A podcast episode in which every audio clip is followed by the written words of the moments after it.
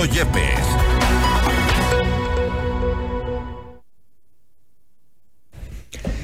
Y Ecuador ha firmado dos acuerdos con Estados Unidos precisamente para la cooperación en el tema del conflicto armado interno. ¿Qué implican los acuerdos? ¿Cuáles son los alcances? ¿Y cuál es el tipo de cooperación que recibiremos? Les, les contamos. Esta es la entrevista de Fausto Yepes. Hoy con... El contacto hasta ahora es con el doctor Carlos Estarellas, analista internacional, para hablar sobre la cooperación entre Estados Unidos y Ecuador. Permitirá prevenir y combatir e interceptar actividades mineras. También le preguntamos en este momento. Doctor Estarellas, gracias por estar con nosotros. Fausto Yepes le saluda, bienvenido. ¿Cómo está? Muchas gracias por la entrevista. El acuerdo, eh, se ha hablado lo primero, eh, la Corte Constitucional ha dado luz verde a los eh, términos de este acuerdo. ¿Qué implica esta resolución de la Corte Constitucional y cuáles son los alcances? Bueno, es muy importante porque todos los tratados, que son acuerdos entre estados que producen efectos jurídicos, cualquiera que sea su denominación particular, deben ir al, pronunciamiento de la Corte Constitucional. En este caso, este eh, acuerdo entre Ecuador y los Estados Unidos ha ido al análisis de la Corte Constitucional y la Corte Constitucional ha decidido que no necesita ir al Congreso para la aprobación. Eh, esto se debe que en la doctrina, eh, en el derecho internacional, hay dos tipos de acuerdos. Los acuerdos eh, que se conocen en la doctrina con el nombre de simplificados, eh, que no necesitan la aprobación del Congreso Nacional o como en el Ecuador se conoce con el nombre de Asamblea Nacional. Y los otros tratados o acuerdos que si necesitan ir eh, por lo que configura el acuerdo a la aprobación de la Asamblea Nacional. En el Ecuador, la Constitución señala que tratados o acuerdos deben ir para la aprobación. Tengo entendido que son ocho numerales. Y la Corte ha estudiado eh, y ha dicho que en ninguno de esos numerales está incluido el acuerdo con los Estados Unidos, por lo cual no necesita ir a la Asamblea y lo ha devuelto a la presidencia de la República. Uno de los acuerdos, doctor Estrellas, habla, por ejemplo, de las operaciones contra actividades marítimas transnacionales ilícitas y busca hacer este tipo de operaciones conjuntas. ¿Esto será permitido? ¿Qué tipo de garantías tiene que dar Ecuador, por ejemplo, para quienes participen de estas operaciones? Se habla, por ejemplo, de la inmunidad de los militares. Bueno, eh, la Corte Constitucional lo que ha dicho en su pregunta es que no, estas operaciones no son alianzas ni políticas con los Estados Unidos ni militares con los Estados Unidos. Son, digamos, de cooperación, de coordinación, eh, obviamente eh, que tienen un fin, luchar contra delitos eh, como el narcotráfico, que es un delito transnacional, o contra el terrorismo, que es un delito de lesa humanidad. Pero no es ningún tipo de alianza militar ni nada por el estilo.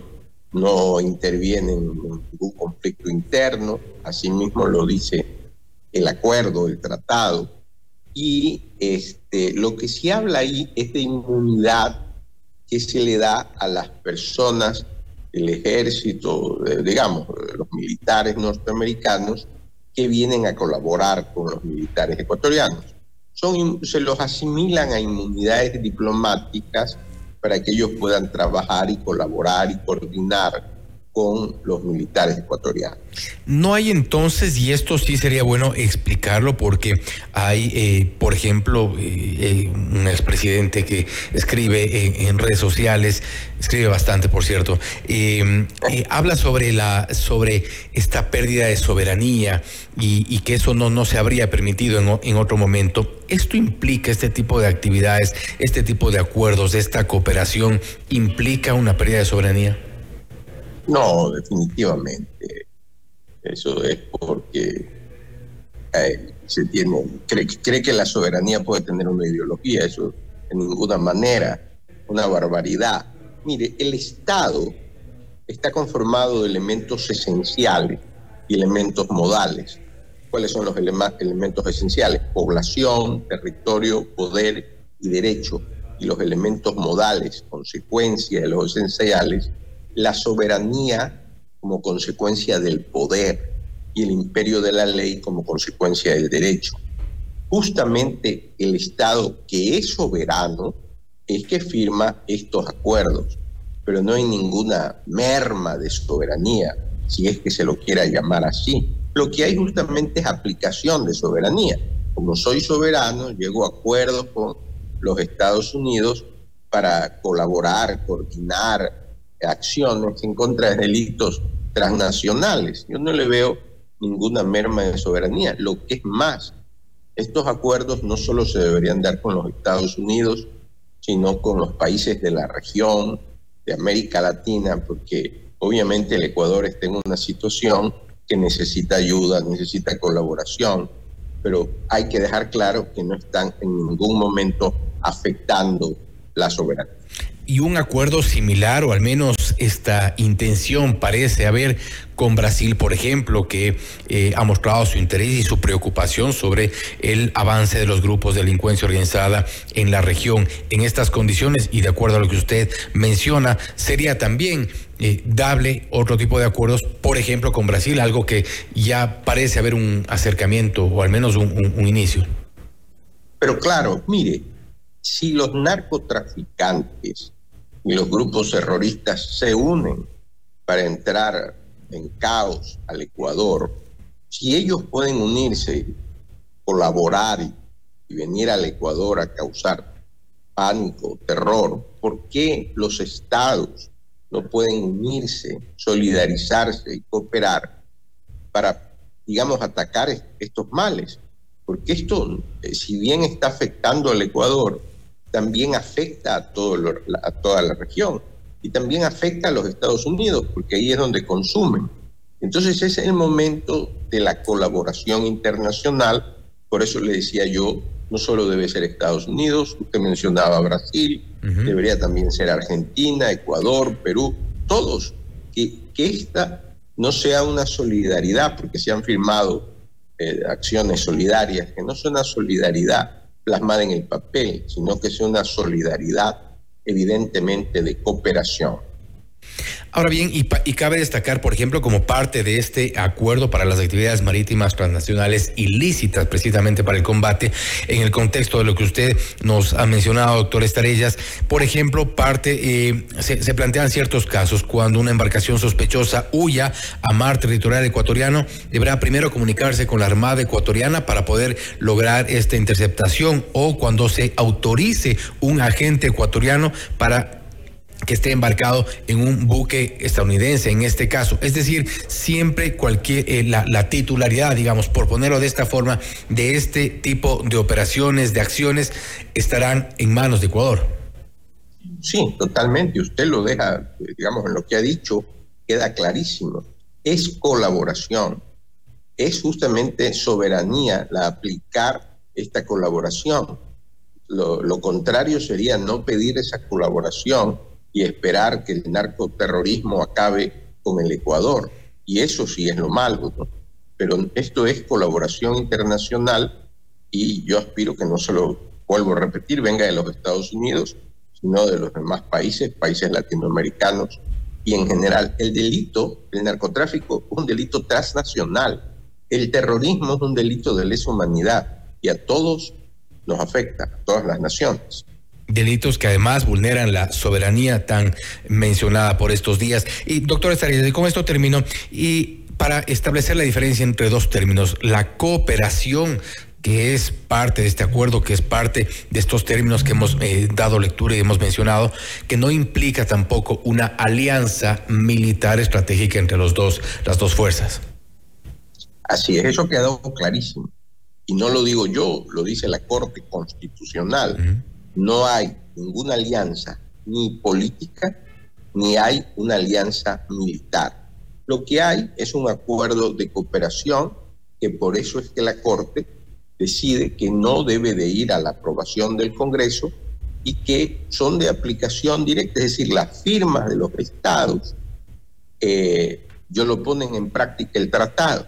En el caso de los tratados solemnes, la firma es una es solo el principio que necesita ir a una ratificación, que es la aprobación de los congresos. En este caso no lo hay. Y con esto cierro, quiero nada más retomar el tema eh, que, creo que me quedó un poquito eh, eh, en el aire ciertas cosas respecto de la inmunidad de los militares estadounidenses en cuanto a este tipo de operaciones. ¿Cuál es el alcance de esta inmunidad? Tiene, digamos, características de la inmunidad que tienen, por ejemplo, las misiones diplomáticas y hasta qué punto podría garantizarse esto. Sí, usted lo ha expresado muy bien, conoce muy bien el acuerdo. Eh, se asimila a estos militares que vienen a colaborar, se les asimila la inmunidad que está establecida en la Convención de Viena, que como usted bien ha señalado, son para los diplomáticos de todos los estados del mundo en el exterior para que puedan cumplir sus funciones.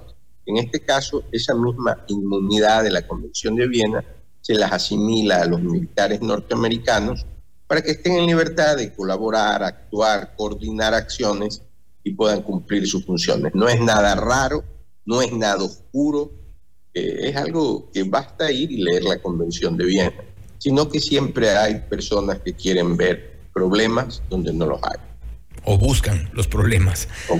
Así, es. Doctor Estrellas, nuevamente, gracias por haber estado con nosotros. Muchas gracias a usted por la invitación. Muy amable. Gracias nuevamente. Ha sido el doctor Carlos Estarellas, analista internacional, dándonos luces sobre lo que implica el acuerdo de cooperación entre Estados Unidos y Ecuador. Permitirá prevenir y combatir e interceptar, por ejemplo, actividades mm, marítimas ilícitas y, ciertas condiciones que mantiene este acuerdo. De lo que se ha informado también, una primera eh, aproximación de lo que será este apoyo de Estados Unidos será superior a los 93.4 millones de dólares. Es al menos la cartera que será destinada para parte del equipamiento y esta cooperación. Que esta cooperación no implica una alianza militar entre Ecuador y Estados Unidos, tampoco vulnera la soberanía, como tanto se ha dicho hoy por hoy en redes sociales por parte de un expresidente eh, prófugo, pero esto no está en el acuerdo, tanto así que la Corte Constitucional ha dado esta luz verde para que se pueda avanzar con el acuerdo, se pueda avanzar en este tipo de cooperación, algo similar cuyo acercamiento ya se ha hecho, podría darse con Brasil, por ejemplo. Esto es Notimundo Estelar, siempre bien informados. Noticias, entrevistas, análisis e información inmediata. Notimundo Estelar regresa enseguida.